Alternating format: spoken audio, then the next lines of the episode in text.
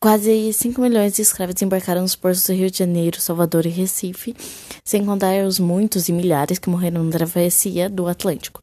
E só no século XIX a mentalidade dos homens começou a mudar com movimentos abolicionistas, leis que foram criadas pouco a pouco para acabar com o sistema. E somente no dia 14 de maio, em homenagem aos 127 anos da Lei Áurea, que foi o que acabou com com a escravidão no Brasil, né? E isso foi uma luta e ficou um legado deixado onde é.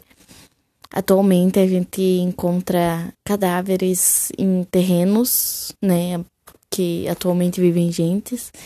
E bem, isso é uma desigualdade social que se, se estendeu por séculos e a reportagem ela fala que é, ela buscava refletir sobre as possibilidades de reverter os efeitos colaterais da escravidão no Brasil. Porém, né, uma coisa que já passou, então não tem como remover ou voltar no passado. É, eles ainda analisam a polêmica, né? É possível não reparar os malos deixados à população negra por anos e anos de trabalhos, né?